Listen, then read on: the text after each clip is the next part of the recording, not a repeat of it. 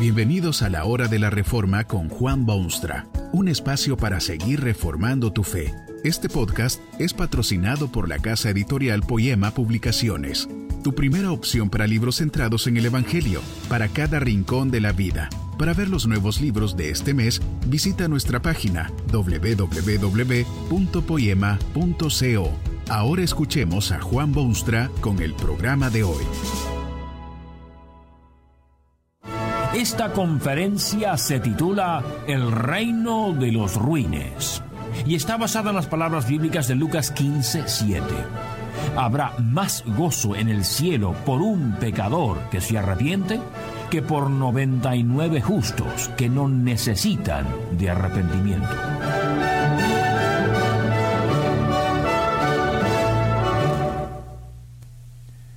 El reino de Dios en la tierra está habitado por ciudadanos que son la escoria de la humanidad, los indeseables, los de abajo, los que el resto de la raza humana considera indignos. Quizá usted recuerda cómo Jesucristo mismo trató de impartir esa idea por medio de un relato típico de sus tiempos. Dijo que un señor hizo una gran fiesta e invitó a sus amigos, gente respetable como él mismo, por supuesto, porque esa es la gente que generalmente se invita a tales banquetes.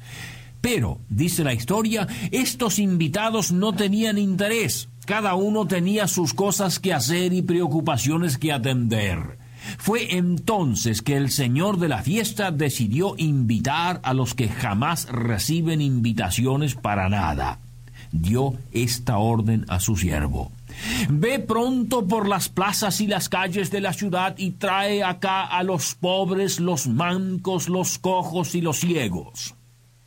Cuando esa gente llenaba ya los recintos del banquete, el dueño de casa dio nueva orden a su siervo. Ve por los caminos y por los vallados y fuérzalos a entrar para que se llene mi casa. Usted ve que es la gente desafortunada, los que nadie aprecia, los abandonados por la sociedad imperante, quienes llenan los corredores del cielo y del reino de Dios, reino de los ruines. Esto es quizá el elemento más difícil de aceptar con respecto al reino de Dios. El hombre prefiere la gente de cultura y roce, los hombres de talento reconocido y las mujeres de clase y alcurnia. Se mira a los pobres con desprecio y a los desamparados como miembros de otra raza. Así creyeron los pérfidos fariseos cuando vieron con sus propios ojos las preferencias de Jesús. Lo consignaron a los más bajos niveles porque lo vieron que comía con pecadores y publicanos. Fue por esta razón que Jesucristo relató algunas otras parábolas bellísimas pero significativas sobre la opinión de mucha gente con respecto a quienes entran en el reino de Dios. Quizá usted mismo cree que el reino de Dios es para la gente bien, para las clases gobernantes, para los ejecutivos y funcionarios de gobierno y para usted mismo, pero ciertamente no puede ser para esos plebeyos e ignorantes que llenan nuestras calles y colman nuestras tierras y viven en la ignorancia y valen menos que nada. Esta opinión es muy común y prevalente en el mundo a pesar de la fuerza arrasante del Evangelio de Cristo que transforma aún el pensamiento de los hombres. Si usted habla de una civilización cristiana, jamás podrá olvidar que el reino de Dios es verdaderamente el reino de los ruines. Los grandes y los que se consideran superiores, los orgullosos de sí mismos y de sus actos, jamás entrarán en ese reino. Peor aún, muchas veces es precisamente ese tipo de gente que no solamente no entra, sino que también impiden que otros entren en ese reino eterno. Cristo relató tres parábolas que hablan de este gran peligro humano que tergiversa totalmente el significado de la fe cristiana. Se trata de las parábolas de la oveja, de la dracma y del hijo perdido. Un pastor pierde una oveja, mientras noventa y nueve están a salvo. Una ama de casa pierde una moneda, aunque le quedan otras nueve. Un padre pierde un hijo que desciende a los más vergonzosos y viles niveles de perdición inmoral. Una oveja, una moneda y un hijo. Tres cosas que no tienen gran valor. En los ojos de muchos, tres cosas que no tienen valor alguno. Déjese la oveja tonta que se ha perdido si hay todavía otras noventa y nueve. Olvídese la mujer de esa moneda de tan pequeñísimo valor y a hacer su trabajo en la casa. Déjese de preocuparse aquel padre por ese hijo degenerado que se ha ido de su hogar, ha vivido en regiones lejanas y apartadas, ha malgastado su vida y su fortuna con malas compañías y en placeres insensatos. Tal hijo no tiene valor alguno, no se merece el respeto de nadie ni puede alguien perder el tiempo con semejante ejemplar de degeneración humana. ¿Qué cree usted de una tonta oveja que se pierde en las montañas? ¿O de una monedita que se pierde en la oscuridad de un cuarto? ¿O de un joven insensato que vive perdidamente? ¿Se preocuparía usted por semejante bagatela? El Hijo de Dios vino al mundo a enseñarnos cosas que no sabíamos y que no queríamos saber y aceptar. La fe cristiana es radical en este sentido. Es totalmente contraria a la forma humana de pensar. Es increíble hasta qué punto ha influenciado nuestro modo de pensar, pero igualmente increíble cuánta gente todavía no ha aprendido lo que Cristo enseñó. Hay tres cosas fundamentales que son típicas de la fe cristiana. En primer lugar, la fe cristiana es un sistema curativo. Llega a un mundo enfermo al cual quiere sanar y mejorar. Dios no envió a su Hijo a felicitar a los que viven bien, sino a redimir lo perdido y salvar al condenado. Vino con una misión especialísima que los profetas y Cristo mismo definen de esta manera. Dar buenas nuevas a los pobres. Me ha enviado a sanar a los quebrantados de corazón, a pregonar libertad a los cautivos y vista a los ciegos, a poner en libertad a los oprimidos. Tal vez usted no tiene interés en los marginados, pero Cristo sí lo tiene.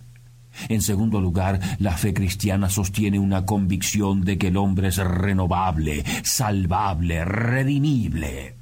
Cuando alguien ha descendido a los más bajos niveles espirituales, el Evangelio de Cristo puede extenderle una mano, levantarlo del abismo y elevarlo al pedestal de la gloria eterna. Cristo puede redimir y renovar la vida y hacer de esa vida algo nuevo, refrescante, digno, curiosamente humano. Es curioso ver la ceguera humana en la historia. ¿Conoce usted alguna otra forma que pueda elevar al hombre a su dignidad y posición de privilegio en el mundo? Observe los destellos de la historia y vea dónde es más humano el hombre y dónde se encuentra más feliz. Obsérvelo objetivamente pero con sinceridad y verá que allí donde ha llegado el Evangelio de Jesucristo, la situación humana es incomparablemente mejor que en ninguna otra parte del mundo o tiempo de la historia. En tercer lugar, la fe cristiana sostiene que el más ruin es renovable y digno del esfuerzo criminal en la cárcel con cadena perpetua, Cristo lo considera digno de salvación.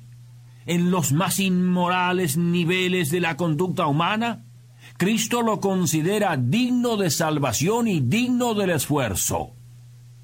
¿Por qué será que la gente se desespera muchas veces buscando solución a los problemas de su mundo, pero se olvida de Jesucristo? Si se predicase sin cesar el mensaje de Cristo, se podría reducir inmediatamente una gran parte de los problemas que nos afectan. Pero prefieren los hombres continuar en sus tercos caminos de soluciones propias, netamente humanas y, por supuesto, destinadas al fracaso completo. El mundo está lleno de gente perdida, gente por la cual nadie se interesa, gente que hemos marginado con nuestras iniquidades y tonterías. Es con esa gente que Jesucristo quiere hacer una nueva humanidad, el reino de los ruines. Usted no se puede imaginar el gozo, la alegría, la felicidad indescriptible que produce en el corazón de Dios la salvación de un ser ruin y miserable. Dicen las parábolas que hay más gozo en el cielo por un pecador que se arrepiente que por noventa y nueve justos que no necesitan de arrepentimiento. Esto puede verse especialmente en aquella parábola del hijo pródigo que vuelve al hogar paterno. ¿Qué ocurre? ¿Castiga aquel padre al hijo insensato o lo reprende severamente? Justamente lo contrario. Se organiza de inmediato una gran fiesta con la participación de todos los presentes. Se viste al muchacho con los mejores vestidos. Se pone anillo en su dedo y zapatos en sus pies y da comienzo la música feliz. ¿Le parece poca cosa que un hijo así vuelva al hogar? Tal vez como el hermano mayor de aquel hijo perdido, usted cree que tales libertinos no se merecen su atención, pero no es así con Dios. Él considera al hombre creado a su imagen digno de redimirse. Dios anhela que los tales vuelvan, regresen al hogar paterno y encuentren nuevamente limpieza de corazón, satisfacción de sus anhelos y la certeza de una eternidad sin fin. Ruines habrán sido, pero ahora son ciudadanos del reino de los cielos. ¿Qué de usted? ¿Vive usted aún en tierras lejanas de Dios? ¿Vive en ambientes depravados y deshumanizantes? Dios lo espera con brazos abiertos, porque Él puede transformar su vida miserable en la cosa más bella del mundo. Puede hacerlo súbdito de su reino. Sería otro ruin en el reino. Que este mensaje nos ayude en el proceso de reforma continua según la palabra de Dios. Si quieres profundizar en la exposición bíblica, puedes buscar más recursos en www.poema.co.